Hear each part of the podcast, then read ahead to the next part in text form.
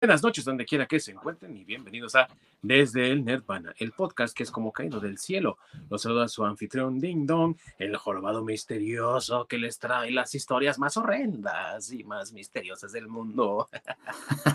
hoy no se encuentra conmigo uno de esos conspiranoicos que comparte con nosotros. Está ya reportando desde la Atlántida. Pronto ya vamos a tener ahí un enlace con él.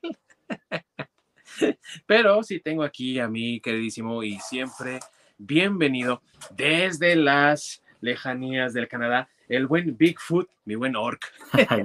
ya ves, aquí imitando al buen Carlos Trejo canadiense. Así que, Adame, ten cuidado. Sí, cuidado, ahí andas cazando al Sasquatch para sacarle filmación. O Alfredo Dame también. Bueno amigos, bienvenidos a este Viernes Santo en el cual vamos a hablar un poco de teorías conspiranoicas en esta sección de nuestra, nuestro podcast desde el Nirvana. Y hoy vamos a hablar de uno de los misterios más grandes de la historia de nuestra humanidad. Nada más y nada menos que la Atlántida. Así que mis amigos, sin más preámbulo, comenzamos.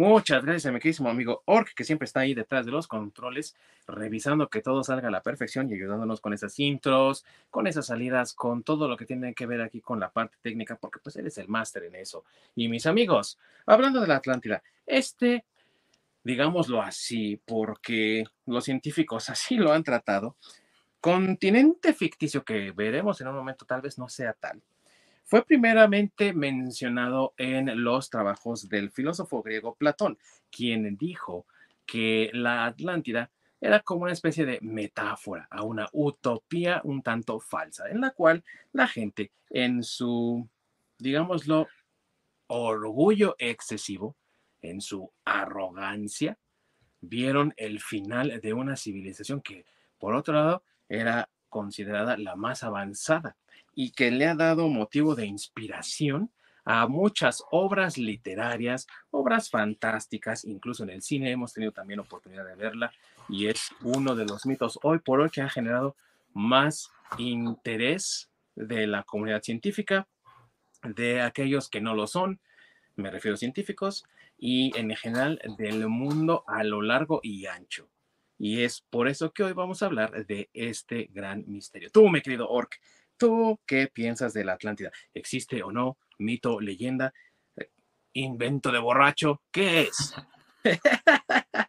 Pues es básicamente eh, muy interesante, ¿no? El, el planteamiento que nos hace Platón, que primero hay muchos que creen que es, pues sí, esta alegoría, ¿no? Al, a un este, sistema político perfecto, a una eh, utopía, y cómo es la, la decadencia de esta utopía, simplemente que no puede existir un sistema perfecto de gobierno, ya que va a ser, pues, eh, corrompido por este elemento humano, o sea, sin importar qué tan perfecto sea, sea algo, un sistema, un sistema de gobierno, siempre va a haber alguna manera de corromperlo. Y otra y otros que creen que sí, realmente sí existió, y que si fue este continente perdido y se dedicaron toda su vida, ¿no? A buscar, eh, pues, pistas eh, y dedicar, eh, conseguir evidencia para ver que si, pues, bueno, más bien no para ver, sino para descubrir, pues sí, para, para decir que sí, encontrar pruebas para, para sustentar de que sí existía. Se me hace muy interesante, pues, los dos lados de la moneda, ¿no? A fin de cuentas. En mi manera de verlo personalmente, puede que haya existido, pero tal vez no haya sido como, pues, como se, se planteó completamente, ¿no? A fin de cuentas, como el humano quien es quien escribe la historia, le echa un poco de su cosecha para hacer las cosas más, pues, más impresionantes, ¿no? Porque nos podemos remontar, no se vayan a ofender, pero nos podemos remontar a la Biblia, donde dicen, ¿no? Que Jesús caminaba por el agua, curaba, hacía milagros, curaba a la gente, convertía el agua en vino. Eh, que resucitó después de que lo habían acuchillado y se había muerto. En tres días, tres días, amigo. entonces, o sea, parte de eso, pues sí, obviamente es verdad dentro de una historia, ¿no? Pero hay cosas que se dejan a un lado, que no se mencionan, hay otras que se exageran para, pues, hacerlo divino. Eso es cierto. Y en muchos casos hemos visto cómo se exageran ciertas cosas para darle alguna legitimidad o darle algún valor un tanto superior al que podría tener, ¿no?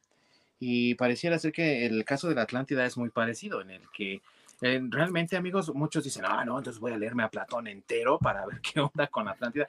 Pero créanme, su aparición en los trabajos de, Platón es como muy pequeña, no es así como que él diga, ay, déjame te cuento cómo estaba la calle y esta calle se llamaba Morelos, ¿eh? Y la otra calle de... No, o sea, no, no es así, ¿no? Es muy, yo diría, somera su, su participación en los trabajos de este filósofo griego, ¿no crees, amigo? Sí, aunque eh, si pones atención, sobre todo es en los diálogos de Platón, donde se aparecen los diálogos entre Timeo y Critias, donde hace justamente alusión a la Atlántida, da cierta descripción bastante ah, precisa de cómo era la Atlántida. Pero, por ejemplo, cuando en, en, esos mismos trabajos él menciona las dimensiones de la isla o de este continente, es como muy ambiguo o muy, este, ¿cómo se puede decir?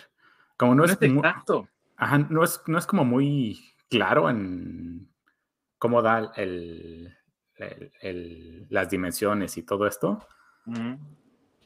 Porque parece que hay ciertas palabras que, como en el español, que tienen diferentes significados o no son tan precisas. Porque creo que menciona el tamaño de la isla como 500 veces el tamaño de un estadio. O sea, de un estadio romano. De fin de cuentas, si me dices 500 veces el estadio, el tamaño de un estadio romano, sí, de un estadio romano, de un estado griego, perdón, sí es como, pues, a qué estadio se está refiriendo, ¿no? Sí. Que es más bien como los estadios olímpicos que ocupaban ellos para el maratón, ¿no? Que era un estadio, pues, eh, de carreras como el que tenemos hoy en día, un poquito de centímetros más, centímetros menos si tú quieres, pero igual es o bien una isla muy chica para ser considerado continente, o una medición muy imprecisa a cómo realmente podría haber estado distribuida en donde se dice que se encuentra. Y amigos, aquí vamos a hacer este paréntesis para decir, bueno, ¿y dónde se encuentra la Atlántida? ¿O dónde se encontraba?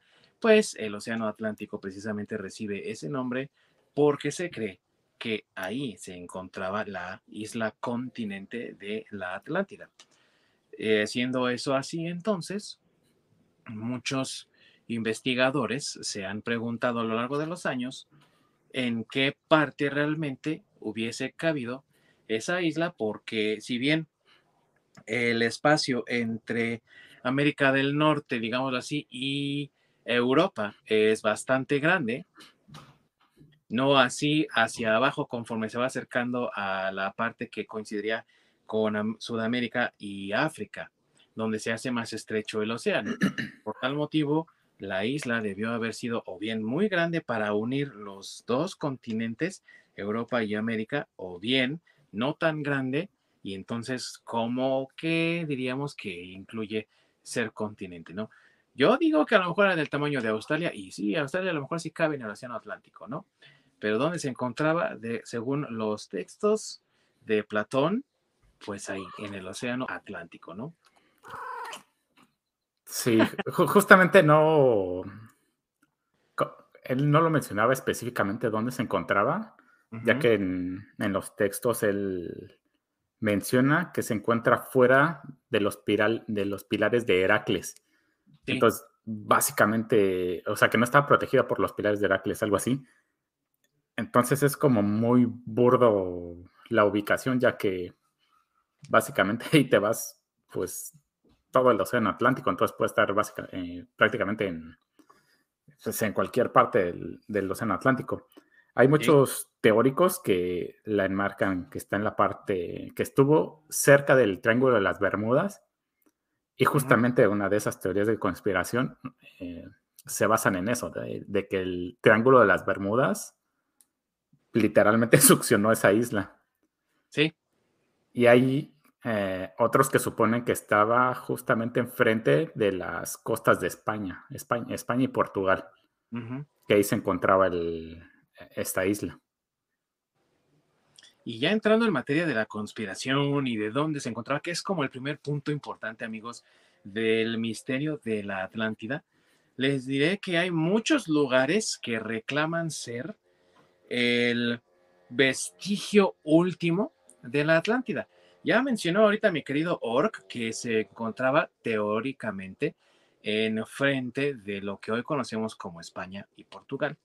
E incluso hay quienes se atreven a mencionar que las islas hoy conocidas como británicas, que son, aunque no lo quieran así, los irlandeses, Irlanda, eh, la isla de Man, la isla de White, todo lo que es el Reino Unido, o sea, lo que incluye Inglaterra, Wales y Escocia, todas esas islas y pequeñas islitas e islotes que tienen, se dice que podrían ser a lo mejor vestigios de lo que antes fuera la Atlántida, que no se alcanzó a hundir y que es por ello cuando en las historias del rey Arturo dicen que el rey Arturo fue llevado a descansar a la isla de Avalon. Dicen algunos que posiblemente eso se refería a un vestigio de la Atlántida que era asociado con la isla de Avalon porque era conocido como la isla de la sanación, donde iba a ir el rey Arturo a curarse sus heridas en su última batalla contra su sobrino hijo. Así de enfermos estaban antes, amigos. Su sobrino hijo Mordred, ¿no?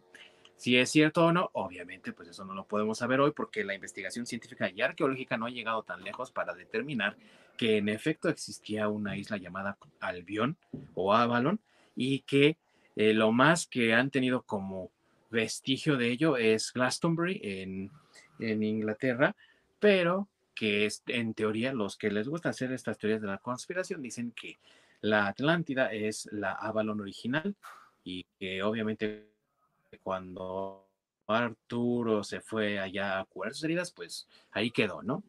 ¿Tú cómo ves, Ork, estos inicios que tenemos ahorita de la conspiración de dónde se encuentra la Atlántida? Pues, si realmente existió, sí sería un buen lugar justamente en, en el Atlántico. Por el, sobre todo. Sobre todo porque en el Pacífico no cabe, ¿no? Aunque el, bueno, más que no cupiera, yo creo que el Pacífico tendría mayor credibilidad que hubiera habido una isla ahí y se hubiera hundido. Sobre todo por las placas tectónicas que hay en el Pacífico más que en el Atlántico. Sí. Eh, ah, justamente encontré una teoría interesante donde que menciona que la isla de Atlantis eh, terminó siendo parte de la Antártica, mm. que hace, hijos, no me acuerdo cuántos miles de años, hubo un movimiento, hubo un movimiento de las placas tectónicas, el cual hizo que la isla se desplazara hacia la Antártica. Es posible. Ya que justamente muchas eh, cosas que se mencionan, que sí dan eh, parte de algo cierto, a esta teoría de la existencia de Atlántida es de que hubo muchos eh, desastres naturales alrededor de esas, de esas épocas. Creo que Platón también menciona ciertos desastres naturales. Menciona un diluvio. Ajá, un diluvio y terremotos. Eh, cosas como muchas de las que pasaron en... Ay, ¿cómo se llama esta ciudad griega? Y pasan todavía ahora. Sí. Eh, ¿Era Pompeya? Pompeya. No, hubo, hay otra ciudad que también antes en Antigua Grecia, que le iba del carajo, porque todo le pasaba ahí. Es más, creo que también lo mencionan en la película de Disney de Hércules. Ah, ¿Tebas? En Tebas, justamente, exactamente. Porque si tomas en cuenta todo lo que sucede en Tebas, todos estos desastres, todo lo que ocurre, y justamente la, la exactitud con la que se manejan qué es lo que pudo haber pasado en Atlántida, le da esos pequeños toques de, pues, no necesariamente de verdad, pero de credibilidad. Entonces, pon que haya sucedido un, pues, un evento este, catastrófico, ya sea un terremoto de, pues ahora sí, de de dimensiones industriales o de, esas amenazas eh, nivel Avengers. que pues sí, pudieron haber llegado a hundir la, la isla. Pero también no sé que hubiera caído un meteorito que hubiera hundido la isla, que es otra teoría con la que me encontré, que, que se me hizo fascinante. Ha sido muy interesante, ¿no? Porque imagínate un meteorito que tuviera el tamaño y el poder para hundir toda una isla, pues obviamente hubiera tenido el mismo poder e impacto para poder borrar por lo menos gran parte de la vida en la Tierra en esa época. De hecho, también encontré un conspiranoico que hablaba de cómo la extinción de los dinosaurios podría estar asociada con un posible hundimiento de Atlantis y Atlantis, amigos, porque ese es el nombre que se le da a la isla en inglés. No crean que es la, eh, la, cueva, ¿no? La guarida del antiguo luchador técnico, ahora convertido en rudo Atlantis, que sigue siendo el ídolo de los niños, mi buen orco. O sea, él sea rudo o, técnico, no importa, es el ídolo de los niños. Exactamente. A lo mejor es un Atlante de verdad. Por sí, güey. Pero el, el punto es que es posible que aquel meteorito que cayó, dicen, ¿no? En Yucatán, pueda haber recreado una especie de reacción en cadena en la Tierra que desenganchó parte del continente en lo que después fue la Atlántida y que incluso podría haber tenido injerencia en su hundición, que hundimiento, ¿no? Que si es verdad o no, mi amigo Ork, es parte también de estas teorías de la conspiración que muchos han creado por la cantidad de material disponible que hay al respecto y por las investigaciones que se han hecho también al respecto. Punto para ello lo que mencionabas al principio de cómo posiblemente el Triángulo de las Bermudas haya tragado entera a la Atlántida, ¿no? Que igual y podríamos hablar de eso ahorita que como que mencionemos eh, razones o por qué se hundió, ¿no? Pero ahorita en cuanto a su origen, lo que comentas de cómo posiblemente sea ahora toda esa parte de, por ejemplo, Groenlandia, a lo mejor Islandia, no, no estaría tan lejos de una realidad posible, dado que existe movimiento comprobado de las placas y de las masas terrestres, ¿sí? Pero también porque, y esta es otra de las razones que encontré de el por qué no existió la Atlántida, y creo que tiene mucha razón, una extensión de tierra tan grande no se podría hundir tan fácilmente, a menos que hubiese habido un tsunami tan grande que hubiese podido destruir, por ejemplo, el tsunami que están esperando que ocurra, ¿no? Que hunda Nueva York y todas estas eh, ciudades costeras, que acabe con todo ese territorio, ¿no? Provocada por un terremoto mayor como el que esperan, para la separación de la falla de San Andrés y que Canadá, digo Canadá, California se separe, ¿no? Sí. Entonces, siendo que no ha habido ningún registro por los estudios y movimientos de la Tierra de algo de esa magnitud, pues sí suena un poco difícil de creer que se haya podido hundir una extensión de tierra tan grande, más yo creo que es más posible que en vez de hundirse, se haya movilizado y se haya ido. Y hacia el norte me parece una buena opción, porque hacia el sur no tiene para dónde ir. Y el norte sí. Eso sí. Qué buena eh, teoría y qué interesante aquí lo que nos está contando nuestro querido Orc. Amigos, y si ustedes han escuchado alguna teoría loca o tienen la propia, ¿por qué no también nosotros, aunque no seamos investigadores, teorizar al respecto? Si ustedes también son de esos, déjenos en los comentarios sus teorías más locochonas y las estaremos leyendo aquí con mucho gusto, claro que sí. Y antes de continuar también, mi querido Orc, ¿dónde más nos pueden ver nuestros amigos? Si es que ahorita en vivo no nos están captando aquí en Twitch, ¿dónde más nos pueden encontrar? Ah, pueden checar nuestra repetición en YouTube o si no, pueden rifarse el audio en la plataforma que, ustedes prefieran de, podcast, ya sea Spotify, eh, Apple Podcast o Google Podcast y demás. Ya pronto vamos a estar en Odyssey, amigos, así que ayúdenos llegando a 500 suscriptores. Ya nos falta bien poquito, nos faltan como 499 nada más. y si no, de todos modos voy a empezar a subir los, los videos ahí para que también se los chuten. Así es, amigos. Así que pueden encontrarnos en varias partes y próximamente también estaremos en BitChute porque nos han dicho que BitChute es buena opción. Vamos a, a, buscarla y vamos a ver si también se puede por esa opción. Y volviendo al tema, queridos amigos, otra de las posibles razones del origen de la Atlántida habla de una prohumanidad, o mejor dicho, no prohumanidad, yo lo, lo dije mal, sino proto, protohumanidad, ¿no? ¿A qué me refiero con esto?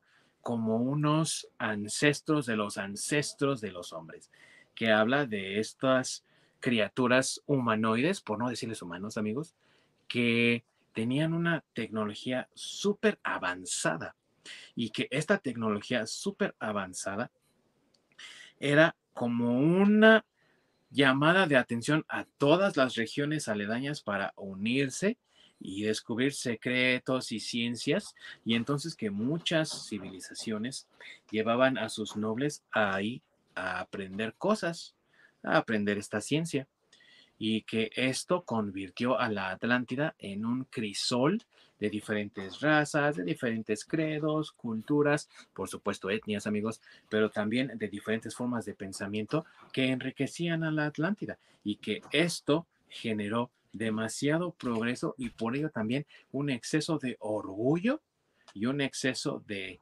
arrogancia en la población, ya no nada más en sus gobernantes, sino en todos los que pisaban pie en Atlántida y que esta arrogancia los llevó prácticamente a convertirse en conquistadores salvajes de otras poblaciones menos avanzadas alrededor de la Tierra. ¿Cómo ves esto, O sea, suena así como una epopeya bíblica o algo así, pero pues si, lo, si te pones a pensar, no suena tan descabellado, ¿no?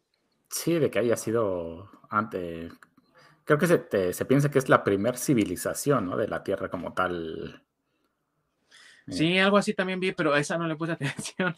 Por, por, poner atención a esta que te estoy contando ahorita, ¿no? De que los atlantes eran realmente conquistadores. Dije, ah, cabrón. Sí, pues que al ser una civilización tan avanzada, pues sí, eh, obviamente se, maneja el, esta dualidad, ¿no? Donde había uno de los líderes atlantes que quería ser el conquistador del mundo y los que se oponían a él, ¿no? Entonces que por eso se llevó a esta división que llevó a la ruina a Atlantis. Entonces, en el desarrollo tecnológico, eh, pues sí que ellos crearon ciertas armas tan avanzadas que incluso podían afectar la Tierra misma, el clima y demás.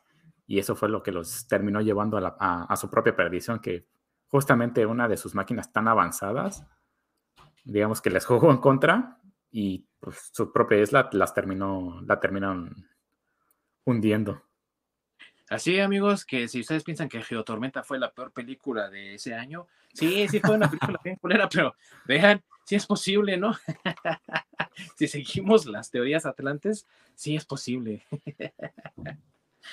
Y también otra de las cosas que va relacionada con esta tecnología y de lo que está hablando mi querido amigo Ork del control de los elementos, por ejemplo, tiene que ver con que aparentemente también, si te pones a investigar y qué tecnología existía en Atlántida, digo, son todo especulaciones, amigos, pero incluso hay quienes dicen que había aros, haces de luz que ellos podían cruzar, entonces que los puentes de la Atlántida no eran como los que nosotros conocemos, ¿no? De piedra, madera o cualquier otro material físico que están ahí permanentemente y tú los puedes cruzar, sino que en este caso lo que hacían era disparar un haz de luz que podía mantener un estado sólido, podían cruzarlo y después desconectarlo.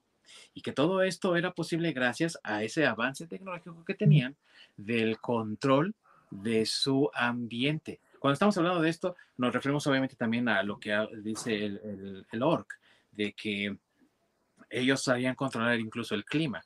Es decir, que ellos tenían tanto control de todo lo que ocurría alrededor de ellos que nada podía pasar sin que ellos estuvieran bajo el control de ello. Entonces, cuando una máquina funciona mal y que eso genera un cataclismo que te destruye, híjole, está pero bien. Suena muy a, a lo mejor, ¿no? A, a, a Krypton, pero mm, si fuera así, o sea, no, estaría yo, no dudaría ni por un momento que Jerry Siegel y Joey Schuster hayan decidido basarse en las teorías de la Atlántida para crear a Krypton, ¿no, mi amigo? Sí, es, es una excelente analogía. Y para que, aquellos que quieran imaginarse cómo, cómo, eran estos puentes de luz, digamos que es algo muy parecido o igualito al, al Biofrost de, ah, Thor, justamente algo así. Y cómo también este tipo de cosas te hacen pensar, ay cabrón, o sea, si todas las culturas hablan de cosas maravillosas y eh, así exuberantes, pues algo de verdad debe haber y también por eso muchos conspiranoicos dicen que sí existió, ¿no? Aquí, amigos, nosotros no les vamos a decir qué pensar, nada más estamos trayendo lo que investigamos y ustedes saquen sus propias conclusiones.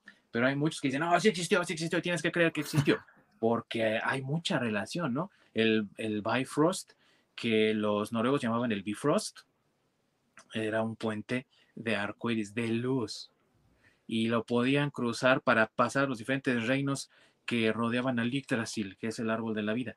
Y algo similar pasa en otras culturas, donde tú ves, por ejemplo, en el Mictlán, el paso de la vida y de la muerte, que es como este túnel de luz también, ¿no? Eh, lo puedes encontrar en muchas partes, pero hablando de la cultura mesoamericana, existió aquí en Mesoamérica una raza, una cultura muy antigua que tiene unas figuras gigantescas en sus vestigios que son precisamente conocidos como los Atlantes y está en Tula, Hidalgo. Así que si alguien va a México, viene para acá y nos quiere visitar, no duden en darse una vueltecita ahí por Tula, Hidalgo, en el estado de Hidalgo, en México, donde encontrarán los restos de estos hombretones, unas esculturas gigantescas llamadas precisamente Atlantes. ¿Y por qué les llamarán Atlantes? ¿Será porque venían de ese lugar, vienen con armas muy sofisticadas, vienen con armaduras muy extrañas que no se habían visto en ese entonces. Y todo esto genera más y más teorías que afirman, sí, sí existió, ¿no? ¿Tú cómo ves, mi querido Orc? haciendo un pequeño disclaimer, el equipo del Atlante no tiene nada que ver. no, esos güeyes. esos güeyes no, no. Ese es punto y aparte. Ni por donde los veas son Atlantis, güey. Pero sí, justamente ah, e, e, eso lo hace bastante interesante, ¿no? El, cómo es que varias culturas tienen eh, ciertas cosas muy parecidas entre unas y otras cuando no tenían contacto entre ellas, ¿no? Como por ejemplo estos, estos pasajes de luz, ya que los vikingos o los nórdicos tienen esta mitología del Biofrost y en, el caso de, Mesoamérica está lo del Mictlán. Y las similitudes son tan pero tan cercanas. Y muy peculiares, sí. Y, justamente son tan peculiares y tan como tan puntuales que, que dices, pues a lo mejor sí puede tener algo de verdad dentro de toda esta historia, ¿no? El, cómo es que puedas encontrar esos, esos pequeños detalles en, pues prácticamente en dos lados opuestos del, mundo, cuando prácticamente ya sea que las dos este, culturas se estuvieran sucediendo al mismo tiempo, y no tuvieran un contacto directo las unas con las otras, a diferencia de nosotros hoy en día, ¿no? Pues con, con, con el Internet, pues sí, te puedes empapar de lo que pasa todo alrededor del mundo, pero cuando no había esas formas de comunicación tan inmediata, e, es como muy cabrón el, el poder descubrir estos pequeños detalles. Eso, imaginándonos que en esa época pues no había internet, qué tal que había algo similar que en el cual estuvieran unidas esas civilizaciones. Pues algo similar mm, han mencionado en, varios videos. Encontré un video por ahí en YouTube sobre la como distribución o digamos creación tecnológica de la Atlántida y hablaba de que existía una forma de comunicación que hacía que, porque también, eso es algo cierto amigos, cuando uno traza una línea en los mapas que va de las pirámides de Giza y trata de atravesar el mundo, pasa justamente por las pirámides que se encuentran en, en Yucatán, de, perdón, en Chichen Itza. Muchas gracias, Alor. Y también que pasa por las pirámides que se encuentran en Teotihuacán, en el Estado de México. Que también, si ustedes visitan México en algún momento, vayan ahí a San Juan Teotihuacán, en el Estado de México, van a encontrar ruinas muy hermosas que pareciera que están conectándose. Y dicen, dicen los que saben que existe un link faltante y que eso es una posible pirámide, no saben si es cierto o no, pero dicen que podría haber sido una pirámide central o una pirámide maestra que se encontraba en la Atlántida y que entonces se hacía como la conexión con todo, ¿no? Haz de cuenta como hoy en día Papi Slim y su poderoso Telmex, ¿no? Que te está mandando la señal a todos lados y desde su central, ¿no? Algo así, digamos, era lo que estaba en la Atlántida, esta, digamos, pirámide central. Y no porque estuviera en el centro de la Atlántida, la verdad es que el video no especificó en dónde se encontraba, pero digámoslo, pirámide central. Y desde esa pirámide central salía toda una señal que conectaba con todas las demás pirámides y obviamente también, como sabemos que estos eran puntos astrológicos, pues conectaba con las estrellas ahí arriba, ¿no? Y la verdad a mí me parece muy loco, Orc, pero si te soy sincero, explica muchas cosas de por qué, por ejemplo, encontramos dragones en diferentes culturas. Encontramos la idea de la muerte, la resurrección, el otro mundo, y tantas otras cosas que son tan comunes en diferentes civilizaciones y que a la vez son de momentos muy diferentes, muy dispersos y de regiones en las que ni siquiera sabían que existían los unos y los otros, ¿no? Sí, exactamente, como el eso del justamente de los dragones asiáticos y que por ejemplo los los aztecas tenían a Quetzalcoatl, ¿no? Que es, es digamos que la representación, es una serpiente emplumada, pero es, digamos que la representación de un dragón en este lado del, charco. Entonces, civilizaciones que están contrarias de un lado y del otro del mundo y que te encuentres con ese tipo de similitudes, eso justamente son del tipo de cosas que te hacen dudar, ¿no? En todas estas sí. teorías de la conspiración dices, híjoles, ¿y si sí? Y si sí es cierto, ¿no? O sea, qué tanta verdad. Ahora sí que no le puedo decir, tienes el hocico lleno de verdad, pero qué tanto de verdad sí hay, ¿no? O sea, te lo, ya lo repito, no les digo qué creer, amigos, pero yo mismo cuando lo vi dije, no mames, está bien loco esto, pero si lo analizas, pues no está tan lejos de una explicación lógica de esto que estamos comentando, ¿no? Exactamente. A fin de cuentas, eh, dentro de una buena mentira tiene que haber un poco de verdad. Ah, para, que sea, para que sea creíble. Sí. Sí, si es un mito, por ejemplo, y Platón lo ocupó como una analogía, pues, o sea, de algún lugar tuvo que haber sacado esa inspiración. Y sí, muchos dicen, no, es que sacó esa inspiración de la sociedad ateniense y que sacó un poco de inspiración de la misma Tebas y demás. Ok, pero no creo que no haya habido algo que se pareciera tanto a lo que él veía, ¿no? O sea, todo siempre tiene una base en la realidad, ¿no? Cualquier trabajo literario o artístico, ¿no crees? Exactamente. Curiosamente, todo este, eh, embrollo y todo este desmadre de Atlantis,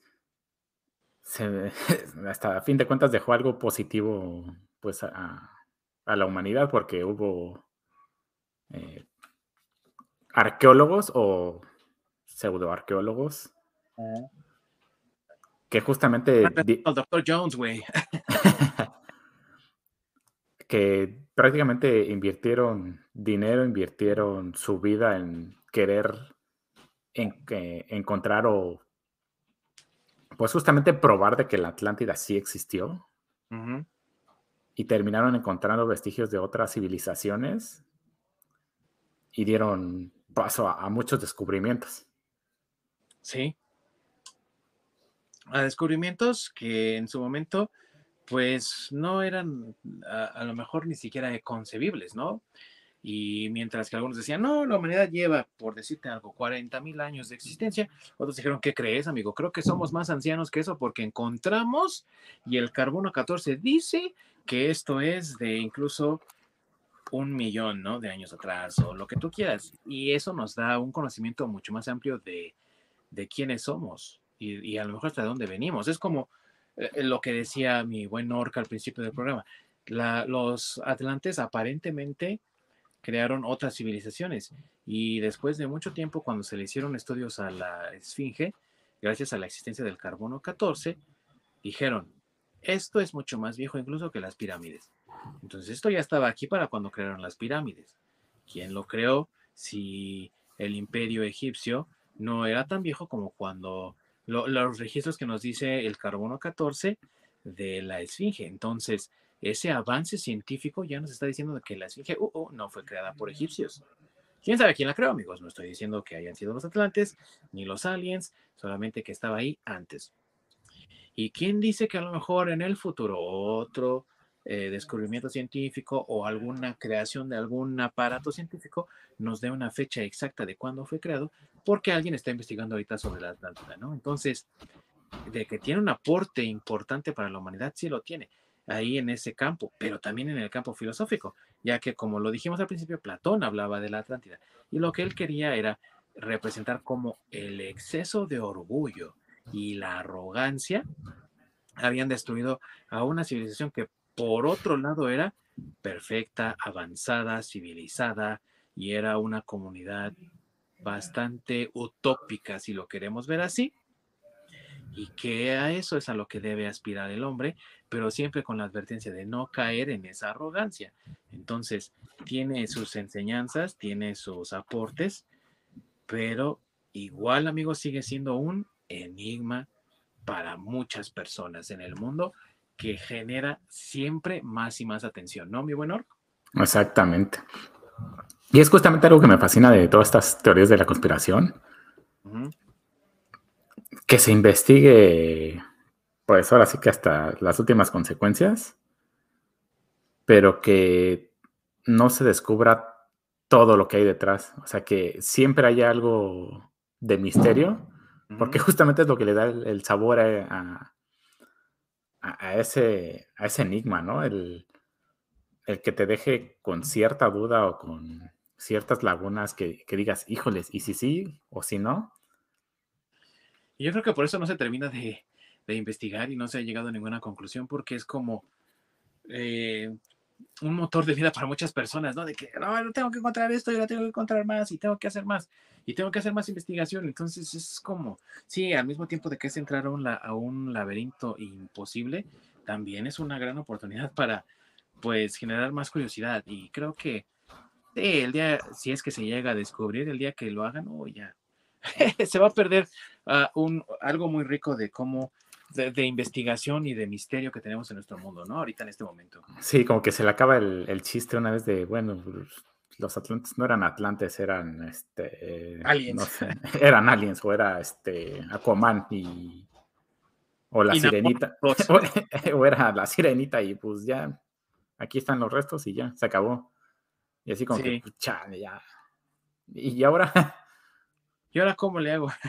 sí, ¿dónde están esas, este, pues, naves voladoras y cosas así? Bueno, motos voladoras y, y coches híbridos y cosas así. Entonces, Ese es como que ese, ese tipo de, de, preguntas que dejan de, o sea, ¿cómo es que no sé, eh, los atlantes llegaban de la Tierra a Saturno, ¿no? En cuestión de minutos, supongamos algo así, y que te terminen diciendo, no, pues que simplemente nunca viajaron, solo, no sé, dispararon un cohete que terminó estrellándose en Venus y por eso hay vestigios. Yo en lo personal prefiero que digan, no, pues nunca se supo.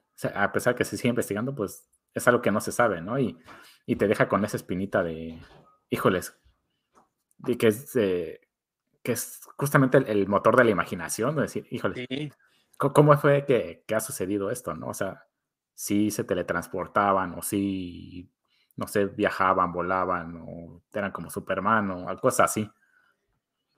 Y hablando de imaginación, ahorita que lo menciona mi querido amigo Ork, amigos, existe una variedad, pero como no tienen idea de derivaciones, ideas inspiradas, historias basadas en que retoman puntos de Platón y de otros tantos escritores, filósofos y demás que hablan de la Atlántida. Y sin ir tan lejos, ahorita mi querido Ork mencionó a Aquaman, uno de los personajes de DC que ha tenido mucha presencia, no solamente en los cómics, pero que también ha tenido presencia en otros medios, porque fue uno de los integrantes principales de la Liga de la Justicia en la serie animada de Los Super Amigos, que hoy vemos como un personaje también importante de esa misma liga en el Snyderverse, ¿no? Mal llamado así, y en su propia película de Aquaman, que es un gobernante de Atlantis. Y lo mismo, un, un personaje copiado en Namor, que de hecho ahí pues fue primero Namor, ¿no? Que Aquaman, por lo que yo sé. Entonces ahí los copiados fueron DC. Pero no solo eso, sino también la otra vez en nuestro programa anterior cuando hablamos de Conan el Bárbaro, pues él vive en la era Hyboriana, ¿no? Que es la era posterior al hundimiento de la Atlántida.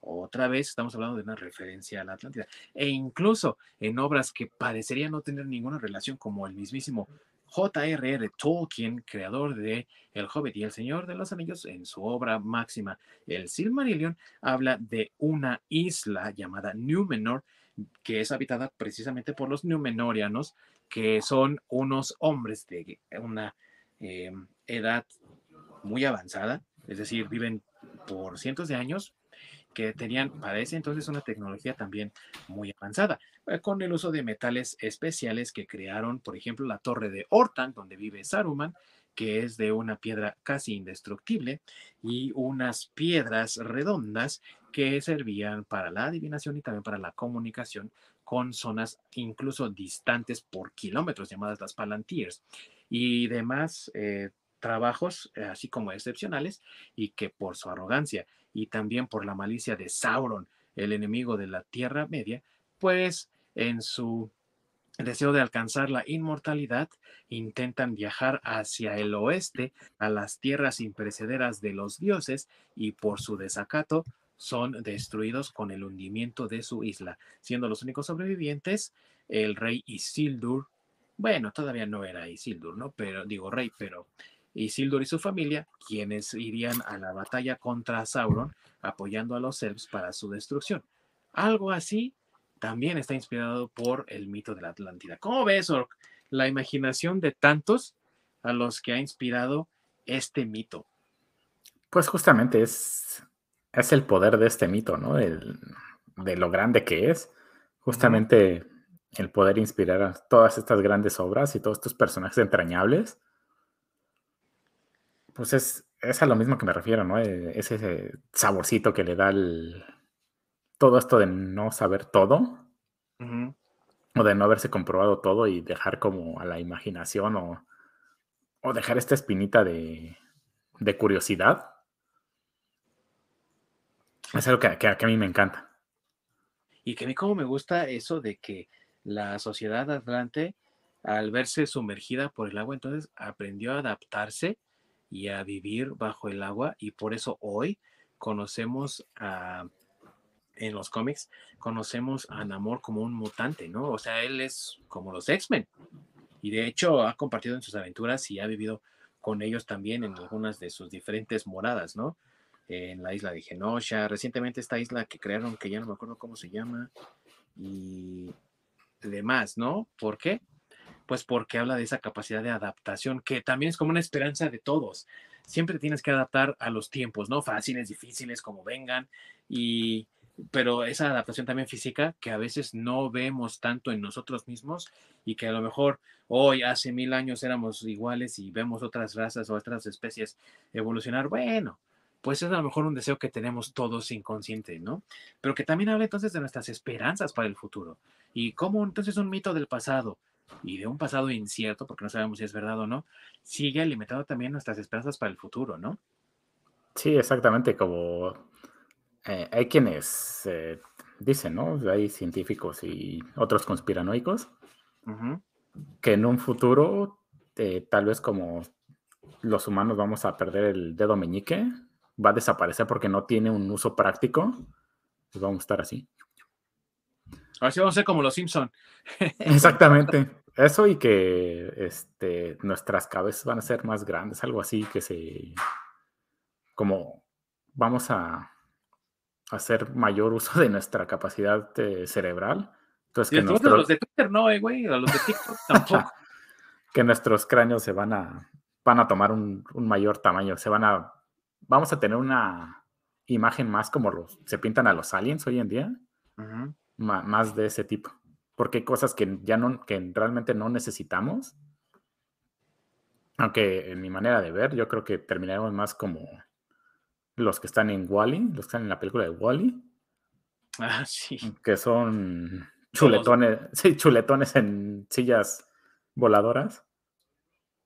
Porque se pues, caen y no se pueden levantar, güey. Exactamente, porque por cómo va avanzando la, la tecnología como tal, nos está haciendo más inútiles cada vez.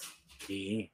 Entonces, al facilitarte tanto las cosas, pues sí, pierdes esa, pues, esa necesidad de, pues, de tener que hacer moverte y, pensar y cosas así.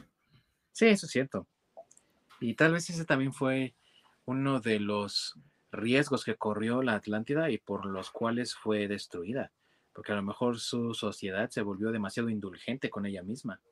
Digo, esto no lo vi en ningún lado, es algo que yo estoy pensando ahorita mismo por lo que estamos comentando. posiblemente su destrucción se debió a esta sobreindulgencia que vivió y que ya en algún punto incluso hasta padeció y en ese padecimiento encontraron también su final, ¿no? Digo, podría ser. Sí, justamente vas avanzando tanto tecnológicamente que va a llegar a un punto donde puede que te llegues llegues a ese punto donde haya un cierto apagón o hay algún tipo de evento del cual pues prácticamente seas incapaz de defenderte. ¿Por qué? Porque... Exactamente, porque pues no tienes esa capacidad porque dejaste de pues de trabajar esa parte, ¿no? O sea, no sé, de que tengas que salir corriendo a algún lado porque pues a pesar de que todos nos transportemos en, digamos, en bandas o en algo así eléctrico o movido por algún tipo de energía.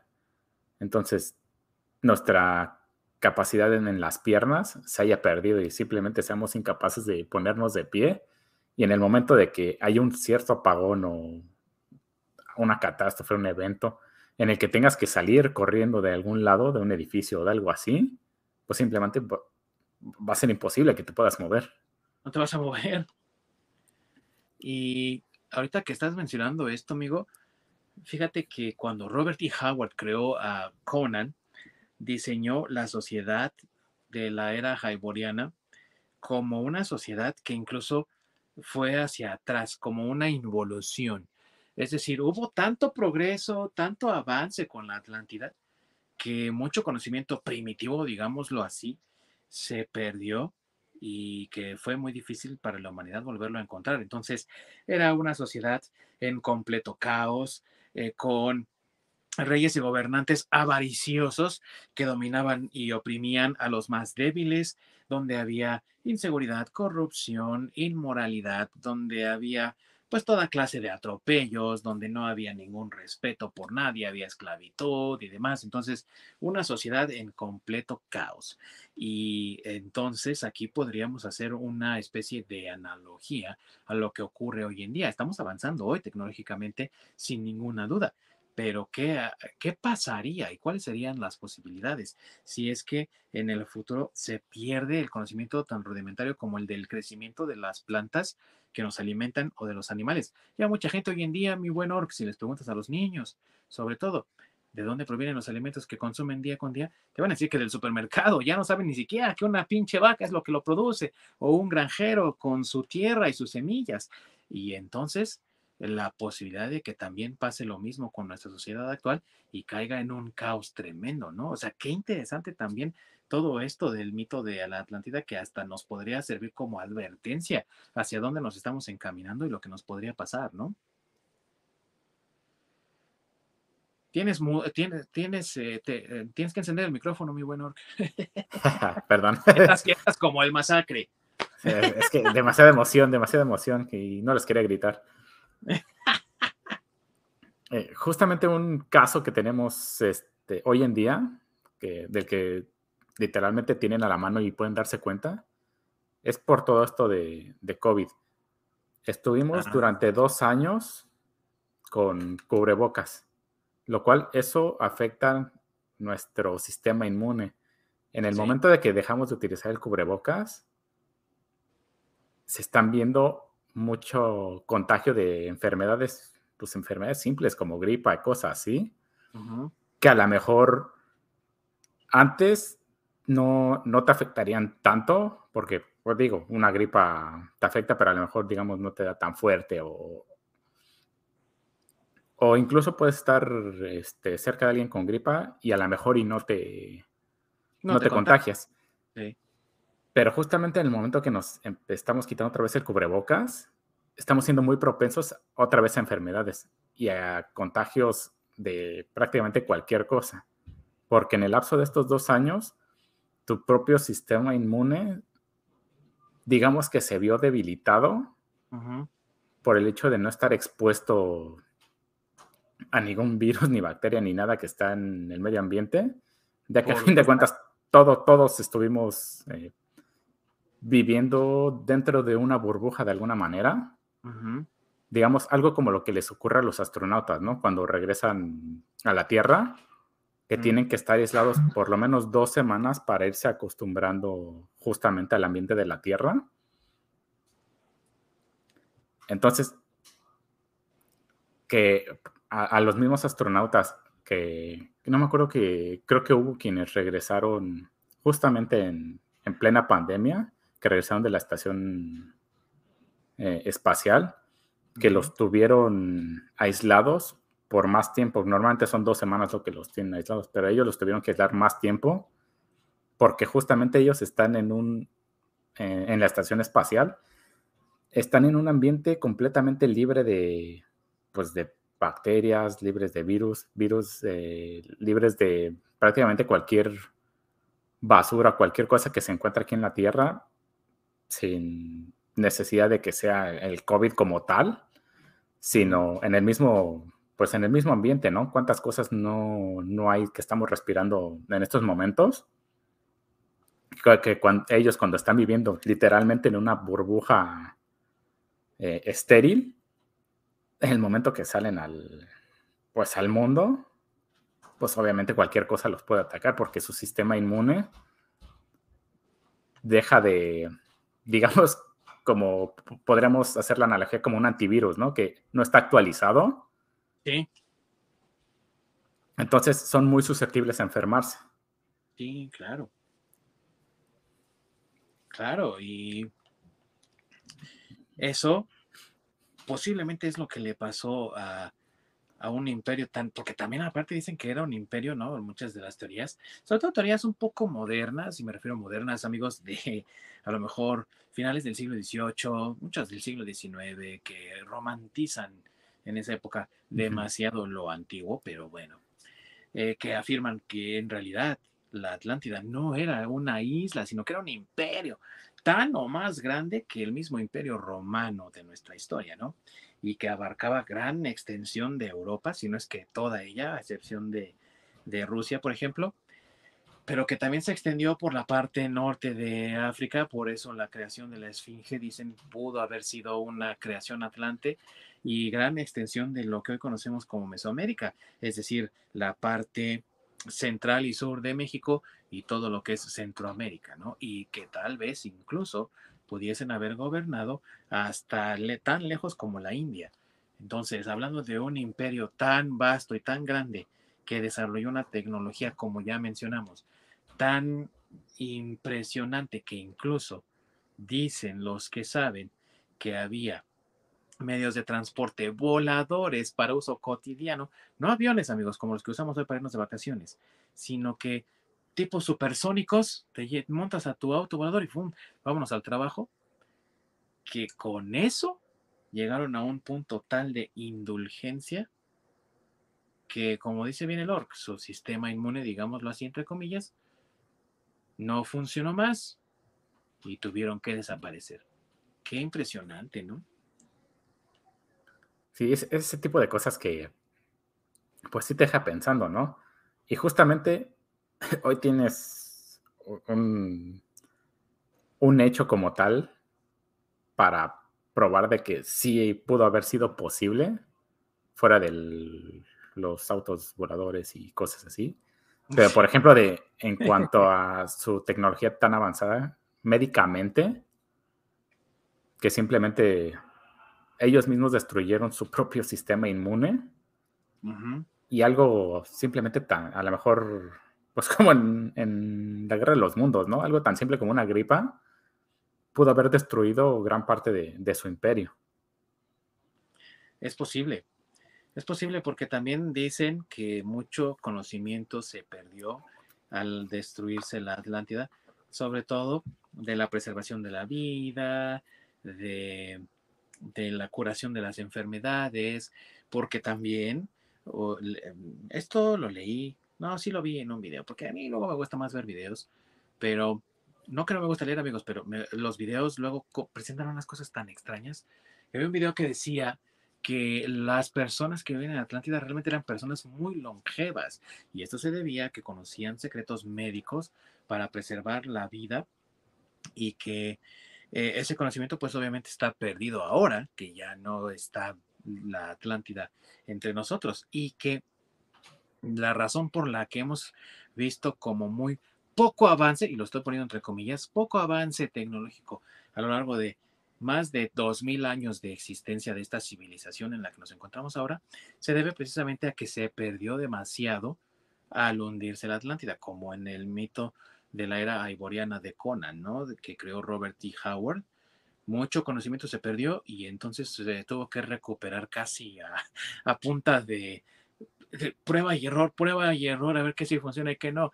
Y entonces, lo que tenemos hoy, amigos, pues es poco, pero es honrado, ¿no? Como porque no lo, no lo había de dónde sacar, no había eh, una Atlántida, no había un lugar de donde obtener esa información y que mucha de la información que se, que se quedó por ahí, y esto, no me lo crean a mí amigos, lo vi, eh, esto lo leí por ahí en un texto que encontré, es la razón también por la que muchas de las culturas mesoamericanas no eran tan avanzadas, otra vez entre comillas, en comparación con las europeas porque cuando las civilizaciones mesoamericanas se desarrollaron en su gran apogeo, pues muchas de ellas sucumbieron junto con la desaparición de la Atlántida y entonces cuando los mexicas llegan desde Aztlán, que muchos dicen, ah, Aztlán, Atlántida, ah, qué coincidencia que suenen tan parecido. Mm.